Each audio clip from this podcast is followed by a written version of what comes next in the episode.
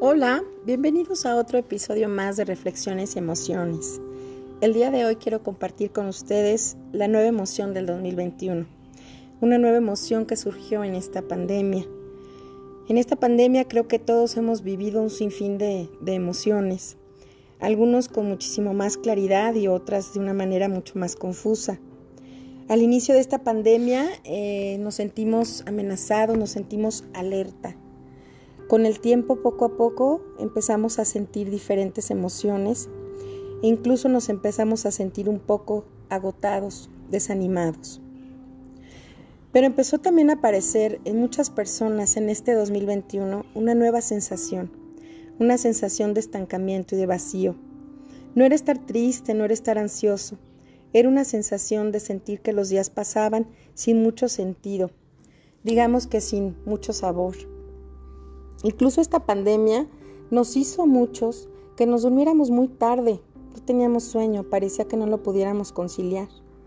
Como si de esa manera a lo mejor recuperábamos el tiempo que esta pandemia nos, nos estaba quitando.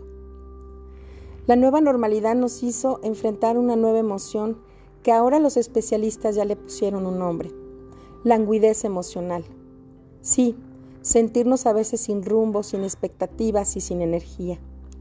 Si te sientes un poco identificado con esto, te sugiero que hagamos lo siguiente para combatir la languidez emocional. Primero, está comprobado que nuestra atención se fragmentó. Nuestra atención está en todo, está en nuestras actividades de casa, de papá, en nuestro trabajo, y tratamos de poner atención a todo y a la vez. Eso es lo primero que tenemos que dejar de hacer. Enfocar nuestra atención a nuestras prioridades. Atrevámonos sin mucho miedo a tener tiempo sin interrupciones como a lo mejor antes lo teníamos. Lo merecemos. También es importante que busquemos proyectos nuevos, salir de la rutina, buscar actividades que día a día nos generen satisfacción, que nos generen placer, que nos motiven y que también nos generen una sensación de progreso. Es importante que saboreemos los pequeños detalles, también que salgamos en la medida que podamos a disfrutar la naturaleza y observar todo lo que está a nuestro alrededor.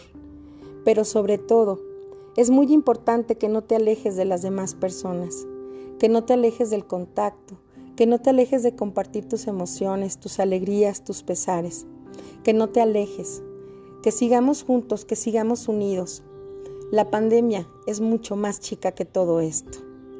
Pronto nos vemos en otro episodio de Reflexiones y Emociones. Muchas gracias. Soy Pilar Aya Orduña, psicóloga de Instituto Kipling, Morelia.